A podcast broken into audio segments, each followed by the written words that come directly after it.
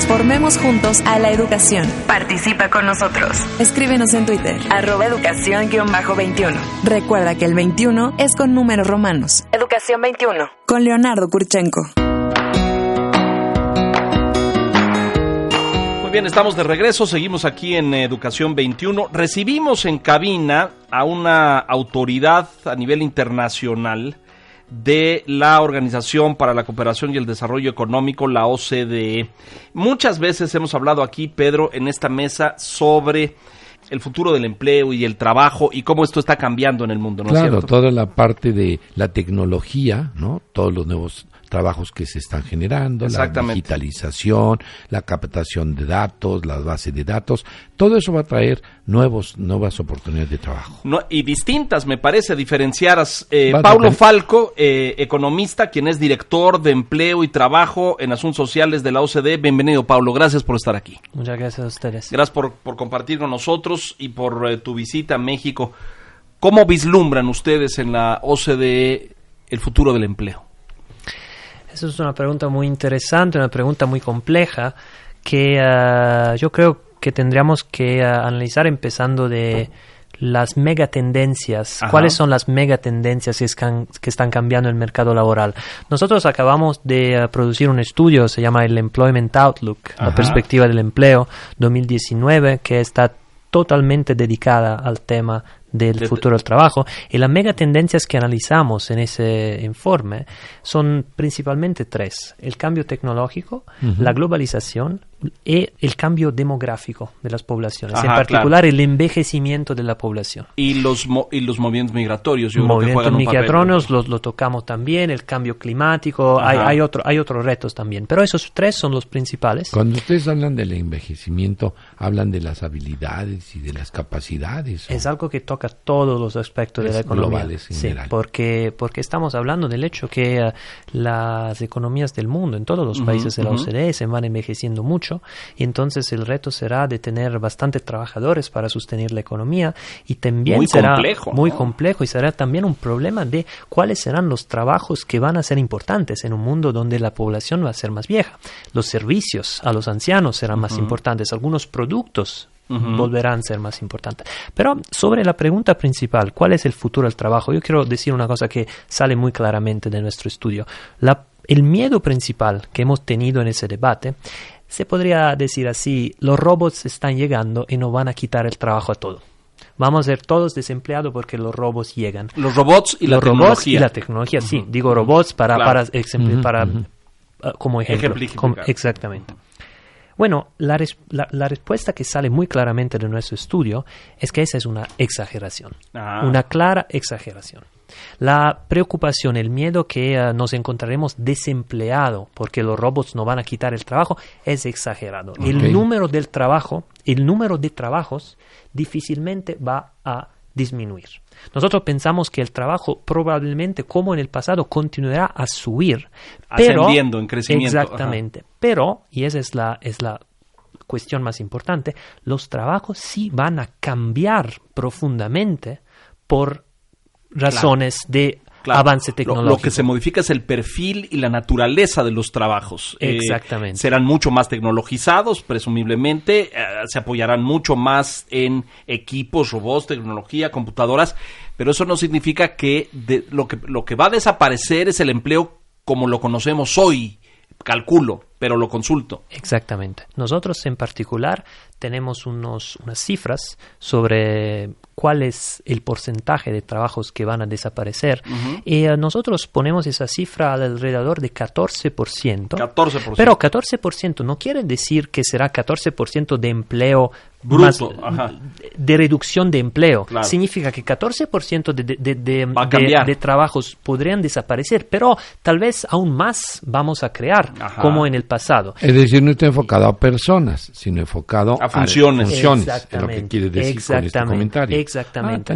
y una cifra aún más importante, un 32% más, entonces 14 más 32, casi es la mitad, son trabajos, los 32, que no van necesariamente a desaparecer, sino a cambiar A profundamente. Porque una de las tareas que los trabajadores tendrán que hacer serán desplazadas por la tecnología, pero no quiere decir Pero que no todo todas, el trabajo, claro. exactamente, exactamente. Y ustedes entienden inmediatamente que el reto principal será darle a los trabajadores las habilidades, las competencias Claro, para trabajar claro. en esos nuevos Claro, trabajos, por porque tendrán que hacer cosas muy diferentes y entonces cuestiones importantes de políticas públicas para la educación, para el importante. aprendizaje, para la seguridad social, porque harán, porque es de verdad una cuestión de transiciones. El problema es la transición de los trabajos de hoy a los trabajos de mañana y cómo vamos a acompañar a nuestros trabajadores Este en esa programa, transición. Paulo, habla de educación. Hablamos Sí. mucho de educación aquí, es el, es el eje temático de nuestro programa. Eh, ahora abordaremos qué cambios tendríamos que hacer en Dentro educación para prepararnos para esos nuevos empleos, ¿no es cierto? Sí. Bueno, yo diría que el cambio principal es un cambio de mentalidad. Tenemos que pasar de un mundo donde la educación acaba en la primera parte de la vida a un mundo de aprendizaje a lo largo de la vida. A lo largo de toda la vida, aprendizaje Ah, continuo. Porque em, es claro que en un mundo donde las habilidades que son necesarias cambian, los trabajadores tienen que tener la posibilidad de cambiar lo que saben hacer. Bueno, pero también con lo que estás compartiendo ahorita, me parece que puede haber cierta propuesta que, ojo, a lo mejor sí desaparecen, pero se generan otros nuevos. Exacto. Y hablando en el tema educativo, al, al- al hablar de esta amplitud en el tiempo, pues va a haber otras necesidades y vamos a tener que crear docentes especializados en, en poder atender estas necesidades. Por supuesto. Y es por, es, y es por esa razón que yo hablo de un cambio de mentalidad. Porque no estamos hablando de cambiar de A a B, sino de tener un sistema que continuamente nos permitirá de cambiar de A a B, a C, a D y a lo Y a cualquiera otros y a otras cosas que, no, que todavía Claro, no conocimos. distinto. Porque la verdad es que muchas cosas que van a pasar, casi todo lo que va a pasar es algo que no se puede an- anticipar muy claramente. Prever, claro. Exactamente. Lo que tenemos que crear es un sistema que decimos tiene que ser resilient, que tiene que tener la posibilidad de cambiar, no importa cuál sea los desafíos, La cuáles sean los retos. flexibilidad, La estás flexibilidad. hablando, ¿no? Exactamente. Bueno, esta es la primera megatendencia, el cambio tecnológico. Hay otra que es la globalización. Por supuesto. Y ahí um, vemos una... Este trabajo multinacional, ¿no? Donde trabajas y colaboras con una gente en otra parte del mundo. Ya pasa en algunas industrias, el cine, por ejemplo, eh, la industria del cine, que es muy impresionante. Hoy tú filmas en un país o en varios países, editas en otro. Eh, en paralelo la música se está componiendo y grabando en otro país y luego te la envían por Lo armas. un protocolo de internet. Ya las películas se hacen hoy así. Fíjate. Y eso es muy impresionante. Es un es, es una integración global del trabajo. Lo estoy entendiendo bien. Muy bien, es lo que llamamos Global Value Chains, Ah, cadenas de valor global. Es, esto quiere decir economías integradas que producen productos haciendo partes en diferentes Como partes. la automotriz en Así México y es, Estados y muchas otras. absolutamente. El, el tema multicultural y el tema multifuncional. Absolutamente. Le voy a dar una cifra que es muy, muy clara, yo creo. El, la tasa de trabajos que en los países de la OCDE en promedio dependen directamente del comercio global, quiero decir, dependen de consumidores que están en otros países, es alrededor del 30%. 30%. Más que el 30 en promedio, en México es alrededor de 30. Ajá. Eso nos da una dimensión de la, de, de- de la cuestión, ¿no? Y nos da una dimensión también del problema de cuando empezamos a hablar de guerras comerciales y de es lo que estamos barreras, viviendo en este que es lo momento, que ¿no? estamos viviendo. Porque la verdad es que nuestras economías ya, ya son muy integradas y continuará a serlo más y más. Y fíjate, como ustedes dicen en su documento, me parece muy interesante llevándolo nuevamente al terreno de la educación, cómo habrá que educar a las personas para entender estos cambios, para adaptarse a estos cambios, pero en un proceso de educación. Absolutamente. Yo creo que eh, otra vez vamos a, hacia el, el discurso de la mentalidad. Primero será una cuestión de darle a los eh, chavos, a los jóvenes, la posibilidad de, bueno, la, la comprensión del hecho que vivimos en un mundo que cambia Continuamente. continuamente porque yo creo que una buena parte de todos de toda la decepción que, que vemos hoy en la sociedad En con los que pasa generaciones y también, con los sí. jóvenes también es que todavía hay mucha gente que vive con una mentalidad que no- Anterior. que- anterior que le había dicho si tú estudias vas a conseguir un trabajo y te lo queda y te quedas en ese trabajo por toda tu vida y va a tener la estabilidad Eso es falso En el- día, es no. falso y el momento que un choque ah, ah, llega, que un, que un shock, que un shock eh, llega y algo le pasa de, de, de de diferente, la sorpresa negativa genera Frustración. decepción y frustración. Exactamente. Si empezamos, y eso no es decir que tenemos que estar preparados a los desastres continuos, pero si empezamos a tener un poquito más una mentalidad de flexibilidad, cuando esos cambios inevitables, porque son inevitables, van a pasar, por lo menos vamos a estar un poquito más preparados, un poquito más, un poquito más resilient, resilientes para, para, para hacer frente Pero no deja de ser complejo, fíjate, ahorita yo me estoy enfrentando en el equipo profesional con el que tengo, el famoso home office, ¿no? Ajá, ajá. Y Entonces, qué La gente trabaja desde su casa, Es decir, claro, a mí sí. me cuesta, tú comprenderás, Leo, me cuesta Porque trabajo, bueno, pero sin embargo generación. hoy veo las bondades que tiene eso. Estoy poniendo un ejemplo muy práctico, Sí. que es a lo que nos tenemos que enfrentar ahora en el ter- terreno Y laboral. está creciendo el home office. Pero ya es, digo, las, todas las novias de mis hijos ya hacen home office y ya. Entonces yo digo, yo tengo que implementar esto acá. Pero entonces viene la resistencia de las estructuras, de las, De las instituciones, exacto. Es decir, tú no puedes hacer eso solo en tu departamento. Hay que hacerlo a nivel global. Pues sí, pero a ver, mueve toda la maquinaria. Eh, todo el Está muy aparato. interesante eso que estás Sí, sí, muy interesante y son temas que empiezan a tocar las industrias más diferentes. Es, es algo que no solo se aplica en unos sectores donde empezamos eh, hace unos años a ver eh, esos cambios, ahora es eh, across the board. Y son temas que yo creo es importante que los empleadores, las empresas, las compañías empiecen a eh, dedicarle atención porque los van a tocar de una Claro. manera o de la o de la otra y, y yo creo que bueno como en todas las transiciones hay elementos de riesgo hay elementos de dificultad pero hay también elementos de oportunidad Claro. muy claras y em, hacerle resistencia es fútil Sí, claro, no sirve de nada y además yo creo que lo único que haces es retrasar un proceso que inevitablemente va a suceder. Yo eh, co- coincido contigo, yo he entrado a empresas recientemente, a sesiones de trabajo de tecnología, bancos y me encuentro con muchos espacios de trabajo vacíos.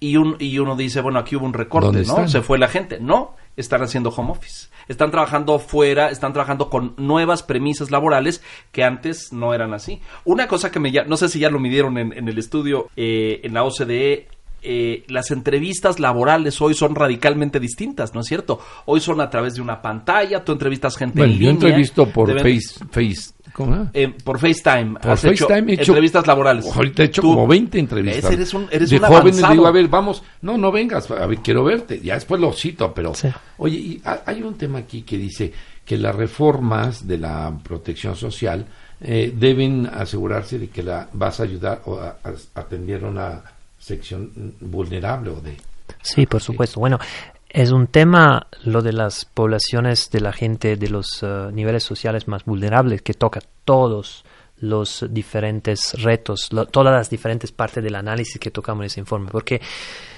yo diría que si hay un challenge, si hay un desafío, si hay un potencial problema en el eh, futuro del trabajo, es que vemos crecer las disparidades entre trabajadores. O sea, hay algunos, hay algunos que ganan mucho de las oportunidades del futuro y otros que pierden. Y en la situación, en, en el contexto de la seguridad social, y vamos a, a su pregunta, por supuesto es, es clara que la situación es así, porque hay grupos sociales y ciertos tipos de trabajos y de trabajadores que están ni siquiera a veces están cubiertos por la so- seguridad social o si están cubiertos están cubiertos de manera más débil de otros. Y en un mundo donde la seguridad social será, yo creo, más importante, no menos, porque vamos hacia un mundo de transiciones laborales más rápidas y más frecuentes, entonces de necesidad ma- más, grande de tener los recursos de la seguridad social para hacer frente lo- a esos cambios, no es posible tolerar esa- esas dis- Claro, disparidades. esto es muy importante y déjenme darle un dato de contexto porque el mundo laboral se ha construido, el caso en México, la, la seguridad social, eh, la seguridad clínica, médica, tu pensión, etcétera, está amparado en un aparato laboral, ¿no? Es, es el sistema del IMSS en México, el sistema de las AFORES, de las pensiones, pero lo mismo sucede en Europa y en Estados Unidos, es decir, al, al trabajador que paga una cuota a lo largo de su vida, eso le da cobertura médica hasta cierto nivel y pensión para el, el momento de su retiro. Eso va a desaparecer, Paolo. Bueno, yo no diría que va rápidamente a desaparecer, pero lo que vemos en muchos países es que hay más y más trabajadores que están afuera de ese modelo, porque no son parte de una eh, clásica compañía que da salarios a trabajadores Y de cobertura manera médica, estable y cobertura médica, sino pueden ser freelancers, pueden ser temporales, pueden ser part-times, pueden ser eh, trabajadores de plataformas. Y ese grupo que continúa a aumentar en muchos países y que en total cubre más que el 30% de los trabajadores en la OCDE son trabajadores que no tienen las mismas coberturas, porque esas coberturas estaban, estaban mundo, pensadas en- en, un mundo del pasado Claro, donde claro. la gente trabajaba en la fábrica y tenían, eh, o si no en la fábrica, en una compañía más estable, más eh, clásica Es- y tenían las coberturas y tenían las coberturas. Bueno, gradualmente eso irá cambiando. Eh, tú y yo trabajamos buena parte de nuestras actividades como independientes. Eh, a lo mejor nos adelantamos a nuestro momento porque trabajamos muchos años en corporaciones. Pero hoy nos tenemos que hacer cargo de nuestros propios seguros médicos y de nu- nuestras propias pensiones. Estábamos hablando de eso hace tan solo un momento. Pero es. el mundo se va a mo- mover hacia allá. Yo lo que veo es que las empresas van a contratar de planta cada vez menos personas y van a depender mucho más de trabajos de externos, de lo que se llama hoy el outsourcing, ¿no es cierto? Y va que en la gran mayoría de los jóvenes universitarios es lo que quieren, es la tendencia. Por eso me, me llama mucho la atención lo que dice Paulo en el tema de que es un cambio de mentalidad, de adaptarse, pero es de, de mente, pues. Sí. Sí, sí, sí. El cambio demográfico como una última megatendencia. Bueno, empezamos de un número para México. Sí. En ah, todos los países de la OCDE hay un envejecimiento rápido de la población. En México las proyecciones son bastante, me atrevería a decir, espantosas. Vamos Ah, de ¿por qué? 2015, vamos de 2015 Sí. Ajá. Sí. en- con un México donde había 10 personas en edad laboral para cada persona de más de 65 años, a un 2050 con proyecciones, Ujú. donde, es- donde la proyección dices que dice que vamos a tener solo tres personas En de edad laboral. laboral para cada persona de edad de, de- más que 65 años. La razón que es más rápido en México es más, eh, bueno, tal vez exageradamente he usado el- la palabra espantoso, es que em, México tiene una población que, que parte más joven, que, que, que, come- que, que empieza ese proceso de envejecimiento, que, que ahorita es más joven, pero hay también una esperanza de vida que aumenta rápidamente y entonces quedamos en 2050 con un Sí, pero, aumento eh, de, eh, del- ¿Entiendes el problema Sí, de esto? sí, es sí, decir, ¿quién va a mantener al aparato productivo? No, pero además lo Porque que está tú diciendo vas a tener es- muchos pensionados y retirados y Ese muy es el pocas personas económicamente activas, ¿no es cierto? Eso es lo que está Exactamente, diciendo. ese es el que va a problema. crecer la población de las personas mayores o van, ma- y van la a quedarse. económicamente activa disminuye. Así es. Exacto. Exactamente. Esa es la, es la- esa es ¿Y la qué cosa. dice la OCDE? Bueno, yo sé, la OCDE hace este diagnóstico. ¿Cómo están otros países miembros, por ejemplo? Hay, ese es un, Porque el envejecimiento en Europa también es elevado, ¿no es cierto? ese es un, em, e- e- es un tema que toca a todos.